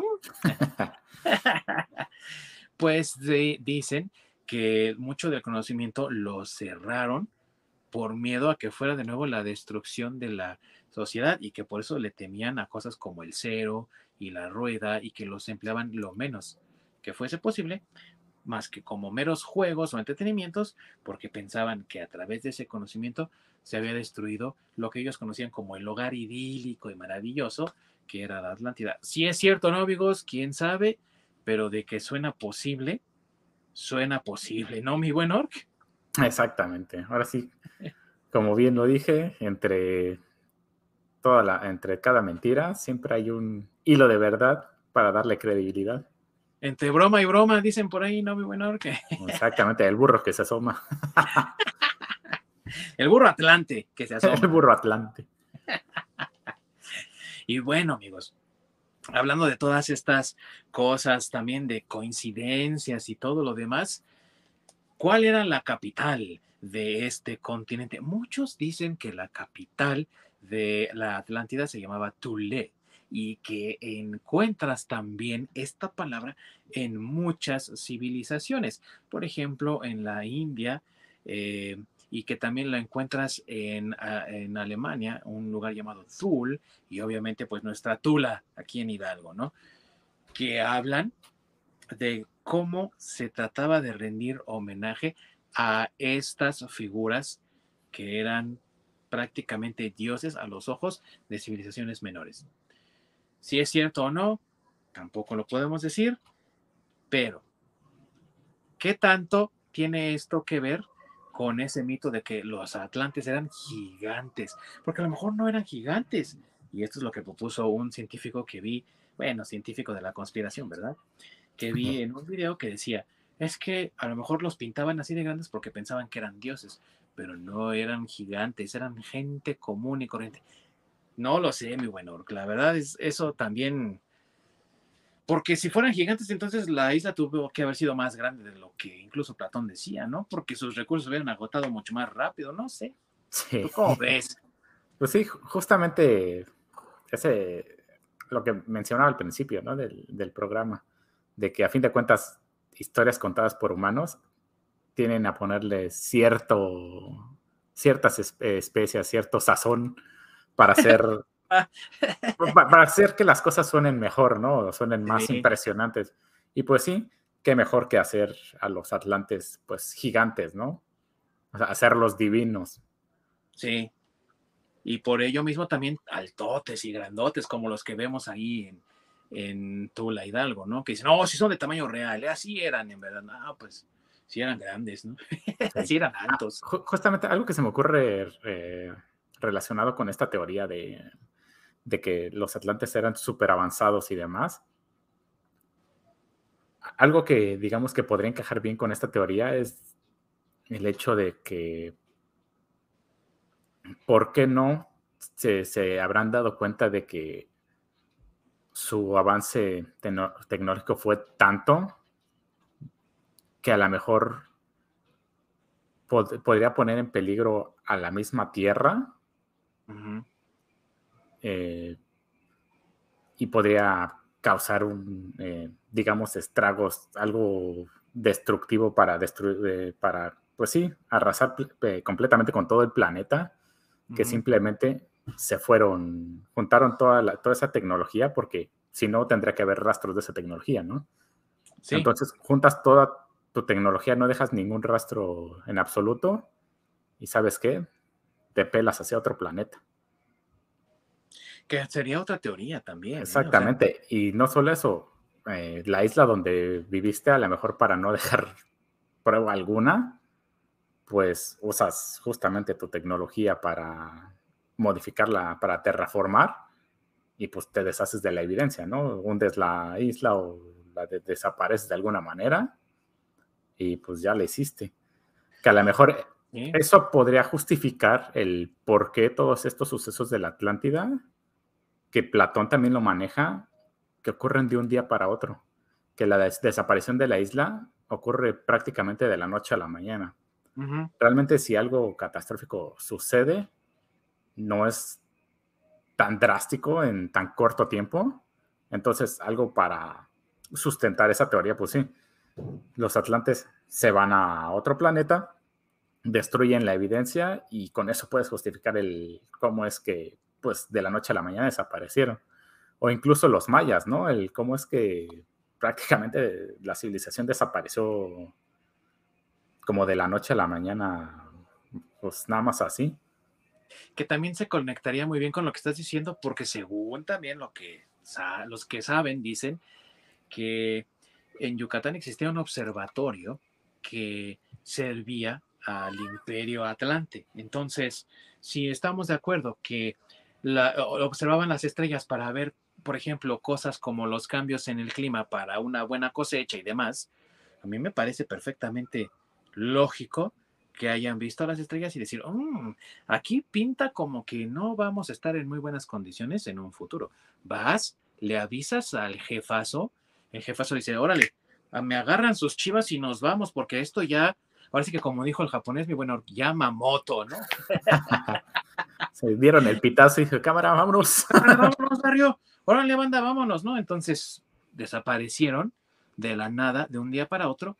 Por eso, porque dijeron, vámonos con nuestras cosas y ahí se ve, ¿no? Exactamente. más vale aquí corrió que aquí quedó. Sí. y podría ser entonces también una explicación de por qué civilizaciones como la, la ah, maya o como la misma tolteca, ¿no? Y la olmeca desaparecieron casi de un pum, sin dejar prácticamente rastro alguno más que las habitaciones que alguna vez compartieron, ¿no? Exactamente, y si nos vemos más conspiranoicos, como su servidor, que digamos, no somos teóricos de la conspiración, pero tal vez un poco. Unes con otras teorías de la conspiración del por qué los aliens no nos han visitado, pues qué tal porque pues los aliens no necesitan venir aquí, sino salieron de aquí. Ándale, sí, también, que es otra parte de las teorías de conspiración que dice, es que a la, Atlántida es el verdadero origen de la humanidad, ¿no? De hecho, ya hoy en día, amigos, ya hay muchas personas que no creen en esa teoría de que en África empezó la vida porque eso no explica la razón de la que no haya tanta relación en el ADN de los asiáticos, por ejemplo, ¿no? Que tienen un ADN muy distinto al de la mayoría de la humanidad que viene de África, ¿no? Entonces, si la vida no empezó en África, ¿dónde pudo haber empezado o en cuántos lugares empezó? Un punto bien puede ser África, pero a lo mejor otro punto bien pudo haber sido la Atlántida y eso se conectaría con lo que hablábamos también cuando hicimos nuestro programa de las, las conspiraciones reptilianas, en las que dijimos que a lo mejor seres espaciales vinieron a ponernos aquí. ¿Quién nos dice que a lo mejor nuestros seres eran seres atlantes, vinieron, nos plantaron, desarrollaron su tecnología, dijeron, bueno, pues ya plantamos muchos cabroncitos, ¿no? Ya superó. ya es su bronca de ellos, ¿no? Entonces vámonos antes de que se hunda la, balsa. Y se pelaron y ya. Quedamos nosotros nada más, ¿no? Digo, podría ser. Pues sí, puede, y puedes justificar el por qué no nos han, no, nos han visitado seres extraterrestres o culturas más avanzadas. Pues no necesariamente tenga que venir, sino qué tal que salieron de aquí. Sí. Sí, ya como, ahora sí que como el papá que que deja al hijo, ¿no? Que haga su vida. Es de, ¿por qué tú no me visitas, no? O sea, yo soy el papá, tú ven y visítame, cabrón. Exactamente. A que nosotros vayamos. Sí, estoy esperando a que te desarrolles lo suficiente, pues, para que tú vengas, compadre. No es necesario que yo venga, no vaya a visitarte. Sí, claro. Sí, podría ser. Y no me parece algo tan, fuera de lo, de lo posible si también consideramos eso que hablábamos en nuestro primer programa de conspiraciones. Si es posible que la vida humana, y no, a lo mejor ni siquiera toda la vida humana, sino toda en general de este planeta, fue depositada aquí por seres de otros planetas, a lo mejor ellos decidieron instalar su base en la Atlántida y después dijeron, ya, adiós. O los mandaron llamar para seguir plantando vida en otros lados. Puede ser. Eso también puede ser. El caso, amigos, es que el tema da para mucho y obviamente las teorías salen y salen y, te investigas una y te encuentras con otra y con otra y con otra. Pero al final todas siempre también tratan de llegar a la conclusión de la Atlántida y de cómo desapareció, de su destrucción. Mi bueno, platícanos antes de cualquier otra, la más interesante de ellas, que es precisamente que el Triángulo de las Bermudas prácticamente succionó a todo el continente. Platícanos de esa, de esa teoría, mi buen para que la vayamos desmenuzando y de ahí partimos con las demás que hemos encontrado de por qué se destruyó este continente. Pues hay muchos eh, escritores y teóricos de la conspiración que han hecho este tipo de especulaciones sobre que el Atlantis estaba justamente donde se encuentra el Triángulo de las Verduras, eh, cerca, cerca de eh, Bahamas, Bahamas, Bermuda y, lo que está por ahí. Y Puerto Rico. Puerto Rico. Entonces, justamente por los sucesos que, que pasan ahí en el Triángulo de las Bermudas, donde desaparecen barcos y cosas así, se encontraba la isla de la, de la, de la Atlántida. Entonces, hay quienes dicen que hay descubrimientos de calles y muros y cosas hechas por el hombre en la, en la costa y sumergidos en, dentro del mar, en, de, una isla o de un lugar llamado Bimini, sí, algo así, Bimini, algo así, donde dicen que supone que, que estuvo ahí la, la Atlántida. Entonces, en un, justamente en un suceso donde hubo un terremoto, simplemente el terremoto hizo que el movimiento de las placas tectónicas separara a la Atlántida y simplemente hizo que se sumergiera. Entonces, lo que están haciendo, bueno, lo que dicen estos teóricos es que se encontraba en el Triángulo de las Bermudas y justamente al, ser esta zona misteriosa, ocurrió una catástrofe, un terremoto, donde justamente se hundió la isla y por eso mismo, cada que, un barco, un avión o un vehículo pasa por ahí, tiene, eh, digamos, esta, ese mismo final que la isla. Después de fallos técnicos inexplicables muchas veces, cuando encuentran la nave después, descubren que hubo un fallo de orientación, pero pues eh, todo lo demás está intacto, ¿no? O que hubo un fallo técnico en esta parte o mecánico y todo lo demás intacto, ¿no? y, justamente también en precisamente lo que sucede en, en el Triángulo de las Bermudas es este desarrollo de tecnología Atlante, que precisamente es lo que provoca este tipo de fallos en, los vehículos. Que por eso justamente en ese triángulo, en, esa zona, es que las cosas misteriosamente desaparecen, porque ahí es donde estaba sentado Atlantis y con la tecnología que tenían, simplemente estaba afectando alrededor. Y a pesar de haberse sumergido, digamos que el campo o lo que estaba emanando de la, de la misma isla de Atlantis es algo que no se pudo suprimir, sino simplemente... Sigue actuando. Ajá, sigue actuando porque es como una...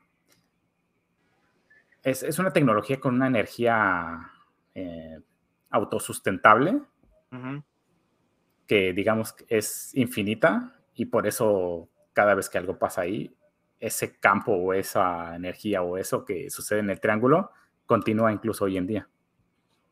Y esto se relaciona con otra cosa que también yo vi eh, relacionado al Triángulo de las Bermudas y la isla, en la cual dicen que, si se acuerdan amigos, lo que decía de esa supuesta pirámide, mejor dicho, hipotética, de la que hablamos, que conectaba las otras pirámides que existen en el mundo y que servía como fuente de poder y centro de la recopilación de la información y de la tecnología, pues eh, les dije que no precisamente estaba en el centro de la isla. Y muchos teorían, muchos teorizan, perdón, que posiblemente se encontraba en esa zona, en la zona del triángulo, y que al haberse hundido sigue generando estas energías de las que habla mi querido Orc, y por eso es que siguen ocurriendo estos fenómenos, porque ahí era el punto de desarrollo tecnológico para todo el imperio atlante. Eh, repetimos, si es verdad o no, no lo podemos saber con seguridad, amigos, pero es una de las teorías que trata de dar explicación también a fenómenos que están ocurriendo hoy en nuestro mundo todavía y cosas que no podemos realmente explicar. Así es el impacto y la influencia de, este continente y de su mito. Y obviamente aquí, amigos, pues no podemos más que rascar la superficie porque les aseguro, si habláramos de todo, de la tecnología, sistemas de gobierno, de forma de distribución de la riqueza, cuántas razas existían, no, amigos, no terminaríamos nunca. Yo lo único que puedo decir es que qué bueno que tuvimos que posponer el programa para hoy porque pude investigar más. porque hay un chingo de información. ¿O no, mi buen Orc? Exactamente. Sí, hay muchísima información por todos lados. No sales del agujero, ¿no? Exactamente. Este, de hecho, hay, hay, otra teoría que dice que los en una de las de, bueno, de las islas griegas, justamente a raíz de, de las investigaciones de los y descubrimientos de, los arqueólogos o arqueólogos este, marinos, yo creo en ese caso. no son no, son arqueólogos como tal, digamos son que son como fans, entusiastas. Entusiastas, sí. Entusiastas adinerados que, quisieron corroborar la existencia de la de Atlantis, que llegaron a las a las islas griegas de Minos, Mino, ay, es que, hijo, no sé cómo está en español, es este, de Minoans. Minos, ¿no? Sí, es Minos. Minos. Ok, eh, llegaron a, a esas islas y empezaron a ver los vestigios. Y justamente debajo de la civilización que estaba ahí, encontraron que anteriormente hubo otra civilización más antigua. Entonces, llegaron a la conclusión de que este, los eh, Minoans, mm, lo que sea el equivalente en español de Minoaneros. los Minoans, está bien. Los Minoans, justamente ellos eran los Atlantes. Mm. Eh, que lo que, eh, lo que ocurrió es de que la isla no se hundió, siempre estuvo ahí, sino simplemente otra civilización llegó eh, a, las ruinas de lo que haya pasado antes y simplemente se asentaron ahí. Entonces, con esos, los nuevos asentamientos, lo único que hicieron fue, digamos que destruir los vestigios que, tecnológicos que había antes. Para asentarse ellos. Para asentarse ellos. Entonces, todos los vestigios arqueológicos que encontraron, ellos determinaron de que los Minoans eran los Atlantes y que esas islas es Atlantis. Que también es otra de las teorías, ¿no? Que a lo mejor no se hundió, sino que fue transformada. Porque también eh, cuando hacen las, los conteos y demás, pues no cuadra mucho con la existencia de la Pangea y luego cuando se separó la Pangea y demás. Entonces, ¿habrá sido esto parte de la Pangea que solamente se separó en diferentes mini islas y eso provocó su destrucción final? No se puede saber. El desarrollo tecnológico en esa parte del Triángulo de las Bermudas provocó su extinción, no se puede saber. Pero una de las teorías más interesantes que yo he encontrado acerca de cómo fue la caída y destrucción final de la Atlántida, mi querido Orc, y a lo mejor tiene un poco de relación con lo que estás diciendo tú, es que existió en la isla un volcán, que quizá ahora se haya convertido en un volcán submarino, porque existen también estos amigos, y que este volcán hizo una erupción tal que despedazó, digámoslo, parte de la costa. Entonces la hizo como pequeñas islitas que a lo mejor terminaron convirtiéndose en parte de Grecia, ¿no? Y entonces al desprender estas partes costeras de la Atlántida, ya no hubo un sustento para que lo demás se mantuviera a flote y terminó por hundirse a raíz de la explosión de este volcán, que a lo mejor también le daría más crédito a lo que estábamos diciendo hace rato de se pelaron, ¿no? Se fueron, agarraron sus chivas y se fueron, porque obviamente un volcán avisa, no hace erupción hoy porque quiso, sino que hay fumarolas y entonces al hacer estudios y observaciones llegas a la conclusión, esta cosa va a explotar sí o sí, amigos. Aquí no se trata de sí, se trata de cuándo, ¿no? Y dijeron, vamos a agarrar nuestras cosas, ahí se ven, y ya nada más terminó por explotar, a lo mejor con la mínima cantidad de habitantes, y al separarse estas pequeñas islitas, formaron parte de otros territorios. Por poner un ejemplo, ¿no? A lo mejor eh, Puerto Rico, Cuba, del otro lado Grecia, las Islas Canarias, que también se encuentran ahí rodeando España. No sabemos, pero suena bastante posible también, ¿no crees, mi buen Orc?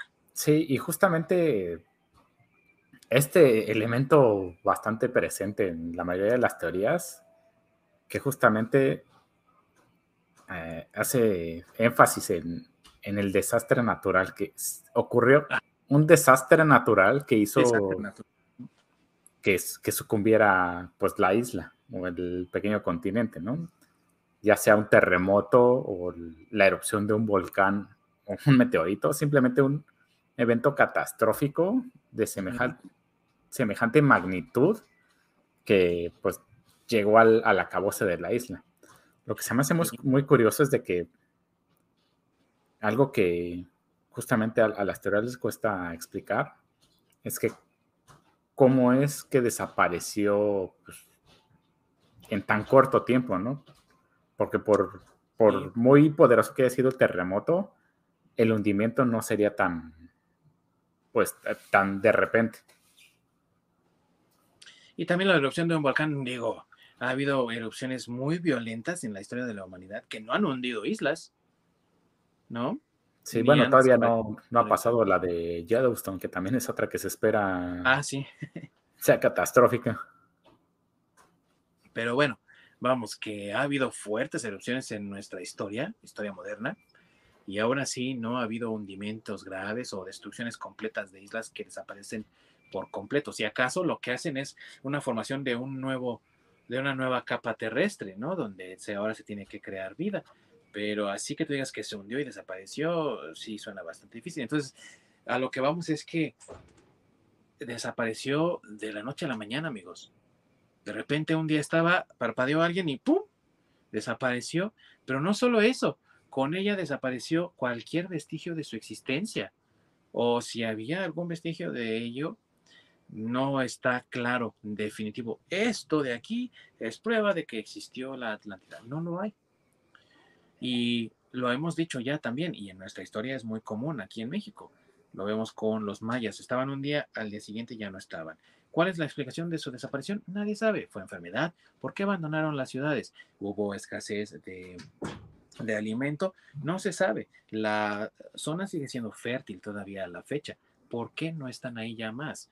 Lo mismo con la desaparición de los toltecas, de los olmecas, de los mismos teotihuacanos, e incluso si nos vamos un poco más hacia el sur, al Perú, nadie sabe realmente por qué desaparecieron los incas. Entonces, es algo que vemos muy común en ciertas civilizaciones y curiosamente son civilizaciones que también en algún momento los teóricos de la conspiración han asociado con la Atlántida de una u otra forma, tanto en su apogeo como en su caída y por ello es que se ha convertido en una obsesión para muchos descubrir cuál fue el final último de la Atlántida y por qué es que ocurrió de manera tan repentina sin aviso alguno, o al menos que así aparenta ser, ¿no? Exactamente, sí. Es, justamente lo más complicado de, de, toda la teoría, ¿no? El cómo explicar de que de la noche a la mañana haya habido un cambio tan radical aunque si tomamos en cuenta en Iztapalacra cómo se hacen los hoyos y de la noche a la mañana de pronto se, se, abre la tierra y se traga todo. O el de, el de Puebla, el socavón. ah, bueno. Pero ahí sí, la neta, lo que pasa es que hay falta de investigación aquí en México para hacer pues, estudios propios de terreno, ¿no? Antes de construir las cosas que pasan. Pero, pero de que hay aviso, hay aviso, digo, si vas y construyes en Texcoco, seguro se va a hundir, güey, porque era un lago, o sea, no manches. Pero bueno, es, el, espíritu mexicano, amigos, como siempre. Pero en el caso de la Atlántida, el hecho es mucho más, mm, pues no quiero decir misterioso, pero pues es lo que es, amigos, porque era un imperio muy vasto y de repente ya no. Y eso es algo que no ha hecho ningún otro imperio en la historia de la humanidad. El imperio romano fue, se fue acabando de poco en poco hasta que no existió más que Bizancio, ¿no? Y Bizancio era ya como la parte enferma, ¿no? En estado terminal del imperio romano. E, e, entonces, no pasó de la noche a la mañana, fue un cambio gradual, paulatino, pero constante. Sí, dentro de, pues prácticamente fueron cientos de años. Así es. Aquí vemos una expansión territorial muy grande, les repito, iba desde la India hasta América central, ¿no? O sea, toda esa extensión y, Europa y parte del parte norte de África. Entonces era algo bastante amplio por lo que dicen los teóricos de la conspiración. Y desapareció así como, como así nada más, de un día para otro. Es muy extraño, amigos, muy, muy extraño. Y por eso todas las teorías que han generado alrededor de cómo desapareció y que tratan de explicarlo de la manera más lógica posible, pero volvemos al punto. Oh, se oye muy bonito y muy interesante, por eso lo mencioné, lo del volcán, pero realmente nunca ha habido un volcán que haya destruido una, una masa de tierra de esa forma. Por tal motivo, suena muy padre, suena muy interesante, pero muy difícil para mí de creer. Y porque lo menciono no quiere decir que yo lo crea, simplemente lo menciono pues porque tiene cierto interés al tema que estamos tratando pero no creo que sea así porque realmente la historia nos demuestra que no ha sido así, ¿no? Entonces, ¿cómo lo explicas? ¿O no, mi bueno? Exactamente. Obviamente no, en la historia de la humanidad no se ha vivido un cataclismo de ese tamaño como para tener un punto de comparación, que a lo mejor puedes decir, bueno, antes, justamente como los atlantes fueron la primera civilización, en su época puede que haya ocurrido ese cataclismo de ese tamaño, y sea, la, digamos, el único punto de comparación que se tendría, porque pues, nada más ha sucedido una vez en la historia del ser vivo en, en la Tierra. Porque a lo mejor antes de, justamente antes de que fuera Pangea y todo eso, ya nos vamos casi casi a la época de la creación, pues la Tierra era volcanes y terremotos y destrucción, ¿no? Entonces, a lo mejor en esos tiempos donde estuvo la formación como tal, pues los eventos cataclísmicos eran más comunes y muchísimo más fuertes hasta que llegó un punto donde, digamos, la Tierra se asentó y son el tipo de cataclismos que ya es muy raro que vuelvan a suceder de esa manera por el mismo asentamiento que ya se dio en, la Tierra. Entonces tendrá que, digamos, que haber un reacomodo muy cabrón, que por eso pues, pueden pasar miles y millones de años para que se llegue a dar uno de esa magnitud. Sí. Pero está muy cabrón de realmente sustentar eh, pues eso porque pues es, es, algo que no, uno no se puede predecir.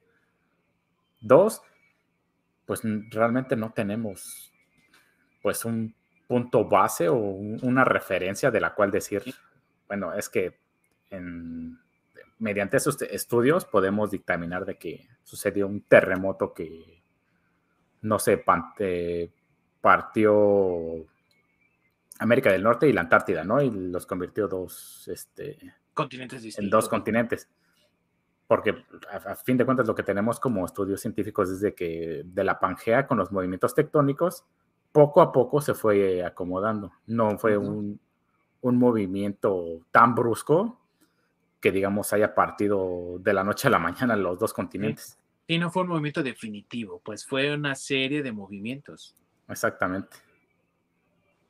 Y por eso es que esto no se puede explicar, amigos, pero ahorita que menciona Orc la creación, y créanme, yo no soy religioso por ninguna extensión de la palabra que lo quieran ver, pero hay quien dice que la Atlántida, como Sodoma y Gomorra, se convirtieron en lugares de depravación e indulgencia por, la, por el uso excesivo de la tecnología y que su hundimiento fue un castigo de Dios y que por eso fue tan súbito. Si fue verdad o no, amigos, no, aquí yo no les digo qué pensar, es solo otra de las teorías que yo escuché y que aquí les planteo para que ustedes saquen sus propias conclusiones acerca de lo que realmente pasó. ¿Tú cómo ves, mi querido Orc?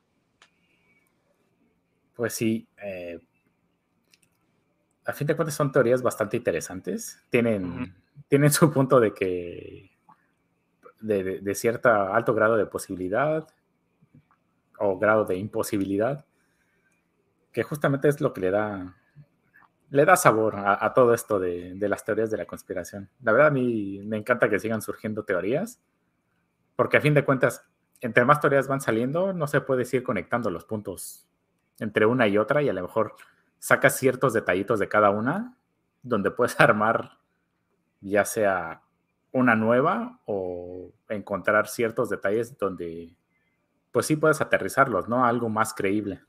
Sí. Sí, ahora sí que todo depende de cómo va saliendo también la información, tú cómo vas armando tus piezas. Pero amigos, aquí a lo que los invitamos es a formar sus propias conclusiones, formar sus propias verdades. Les ofrecemos información para que ustedes vayan por una dirección o por otra y crean sus propias ideas. Aquí no imponemos absolutamente nada.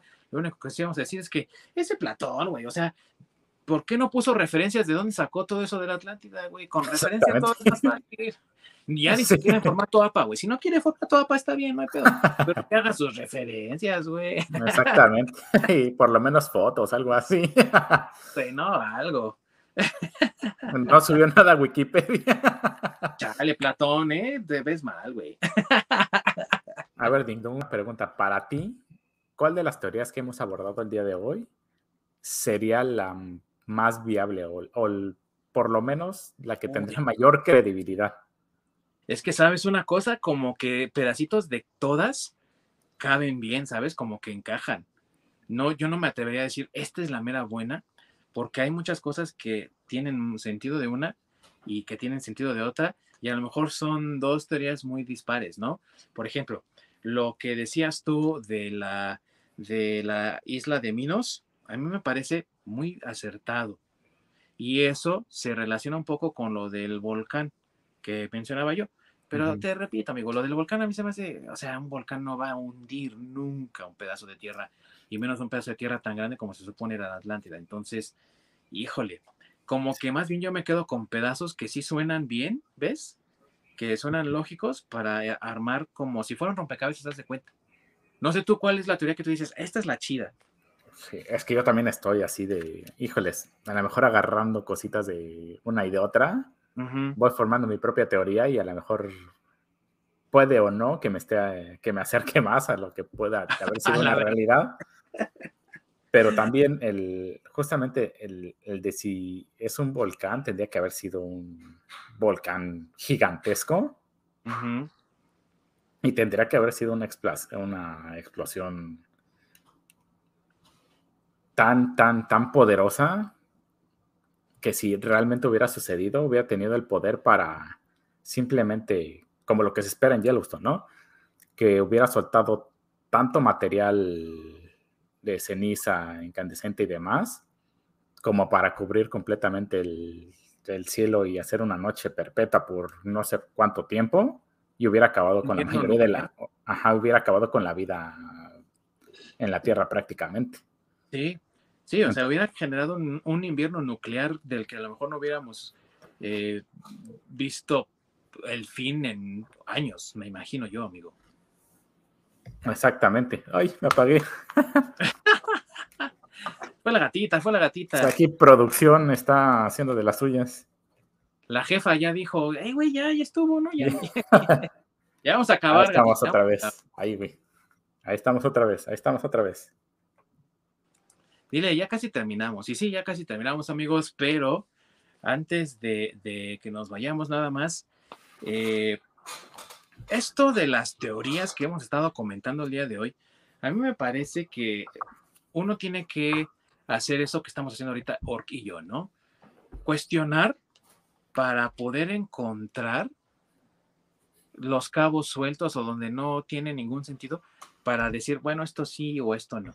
Yo creo que eso es algo muy importante, Ork, que mucha gente no hace por quererse casar con una idea. Y más porque obviamente en el ámbito de la investigación, pues debe ser muy frustrante que tú vas por una línea de investigación y resulta que es un callejón sin salida. Pero pienso que es muy importante siempre estarse cuestionando para poder llegar a una verdad absoluta, o no absoluta, pero al menos sí más congruente, ¿no? Exactamente, por eso hay muchos teóricos de la conspiración que que se les bota la canica, ¿no? Y se cierran y, es mi teoría y mi teoría única nada más es la buena. Y justamente hacen todo, todo, todo, todo lo posible porque su, su teoría cuadre, ¿no? Con, con, lo que parece que sucedió. Entonces, digamos que incluso hasta se pueden inventar pruebas y cosas simplemente para, pues, para validar su punto. Así es y que no es necesario tampoco hacer eso, amigos, porque entonces estás eh, tergiversando la realidad en vez de buscar la verdad, que eso supone es lo que hacen esos teóricos de la investigación, eh, de, la conspiración, perdón. ellos comenzaron con esto porque la narrativa oficial es, es una ciudad ficticia que inventó, que inventó Platón, ya, ¿no? Exactamente. Pero ellos dicen, no, sí existió, amigos, y porque no nos están dando en la narrativa oficial evidencia suficiente, nosotros estamos haciendo nuestra investigación independiente.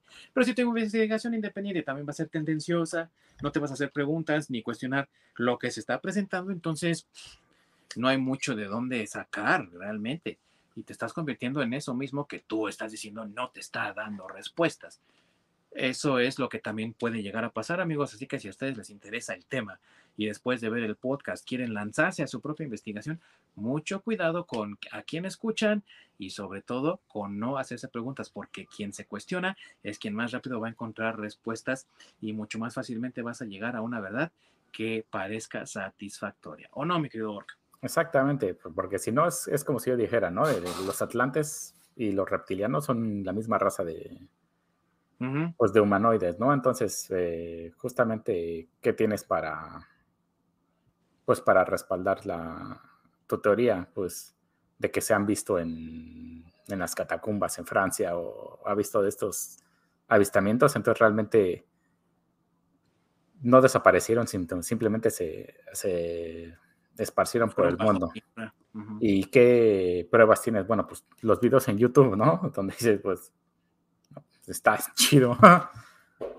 vaya, vaya tus pruebas, ¿no? Que tienes. Entonces, pues sí, justamente cada quien puede hacerse de su propia opinión y debe de hacerse de su propia opinión. Claro. Y por así lo que más te cuadre o lo que más te sirva, pues lo tomas. Y lo que no, pues lo dejas pasar. Claro que sí.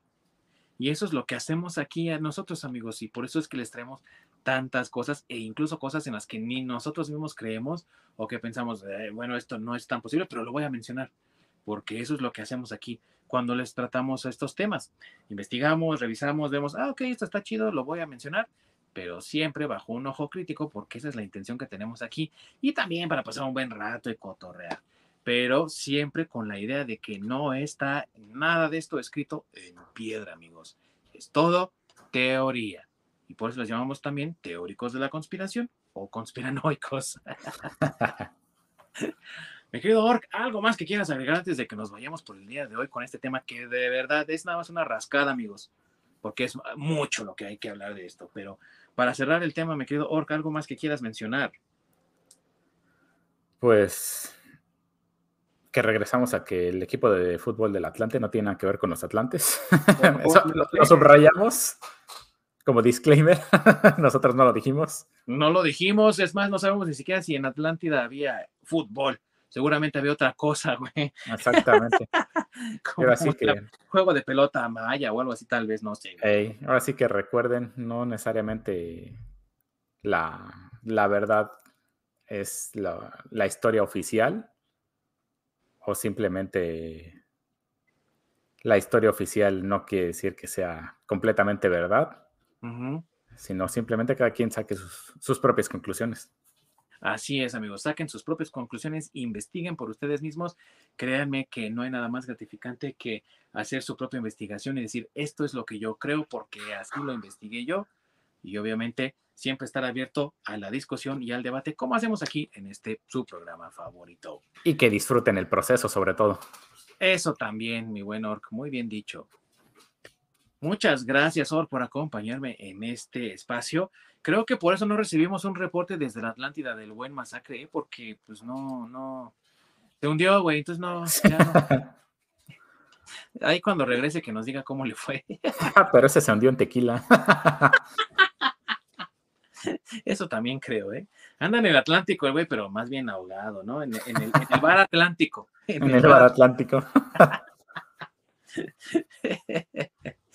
Muchas gracias a mi querido Ork por haberme acompañado aquí el día de hoy. Gracias a todos los que nos han visto, los que nos siguen viendo y que nos siguen brindando su apoyo, porque gracias a ustedes seguimos creciendo. Próxima semana vamos a hacer nuestra reseña de una película reciente. ¿Cuál es esta película, mi querido Ork? Spider-Man No Way Home. No Way Home. Ah, no, ¿verdad? ¿En español cómo le pusieron? Eh, de regreso, no, sin, sin camino a casa o sin casa. ¿Solo en casa? Solo en casa. La Ah, tía no, May sola en casa. Sin regreso a casa, creo era, o algo así. ah, ok. Pero bueno, yo la vi en inglés, así que. no way home. Vamos a regresar con el, el vecino arácnido. Así es, amigos, vamos a revisar esta película. ¿Para qué? Si ya pasó, nos vale, güey, es nuestro show. No, es porque Lord se tardó en verla, güey. O sea que eh, échenle culpa a él, güey. Oh, pues a nosotros nos gusta el, el escalaparedes, se aguantan. No, la verdad es que también queríamos que pasara un poco la, la faramaya y todo, verla con ojo crítico, amigos, porque sí, la nostalgia pega y pega bastante y a lo mejor eh, pues puede influenciar un poco, pero ya viéndola un poco a la distancia, la ves con ojo más crítico, más objetivamente y puedes decir bien qué aciertos tiene, qué aciertos no tiene, qué desatinos hay y hacer una evaluación mucho más crítica y también, ¿por qué no decirlo, más justa, ¿o no, mi buen orco? Exactamente, así no te dejas nada más llevar por el, por la emoción del momento. por la emoción del momento, ¿verdad? Así que no se lo pierdan, amigos, porque va a estar excelentísimo, va a estar de re chupetes con la presencia del masacre, mi querido Orc, anfitrión, Ding Dong, vamos a estar hablando de esta película. Somos, Orc y yo, bastante fanáticos del arácnido, el masacre no tanto, así que se va a poner sabrosón, no se lo pierdan. Próxima semana, ahí vamos a estar. Muchas gracias por su presencia. Recuerden que nos pueden encontrar en la repetición en YouTube, que nos pueden encontrar en diversos servicios streaming de podcast como lo es Spotify. También Google tiene su propio servicio de podcast, igual Apple, así que nos pueden encontrar tanto si tienen iPhone o Android, no hay ningún problema. Y también nos pueden encontrar en redes sociales, así que nos buscan por favor y nos dan su apoyo. Les agradeceríamos mucho por ello. Recuerden suscribirse a nuestros canales, darle like, compartir con todos para que esta comunidad de nerdvanianos siga creciendo, siga expandiéndose y sigamos hablando de aquellos temas que a todos nos interesan. Y por qué no también, si ustedes tienen alguna propuesta o algo, pues díganoslo, háganoslo saber y con mucho gusto lo consideramos aquí en su podcast favorito desde el Nirvana. Se despide su anfitrión Ding Dong y allá sigue persiguiendo al Bigfoot, mi queridísimo Orc. El conspiratónico número uno. Muchas gracias a todos por estar aquí y nos vemos hasta la próxima. Córrela, mi querido Orc.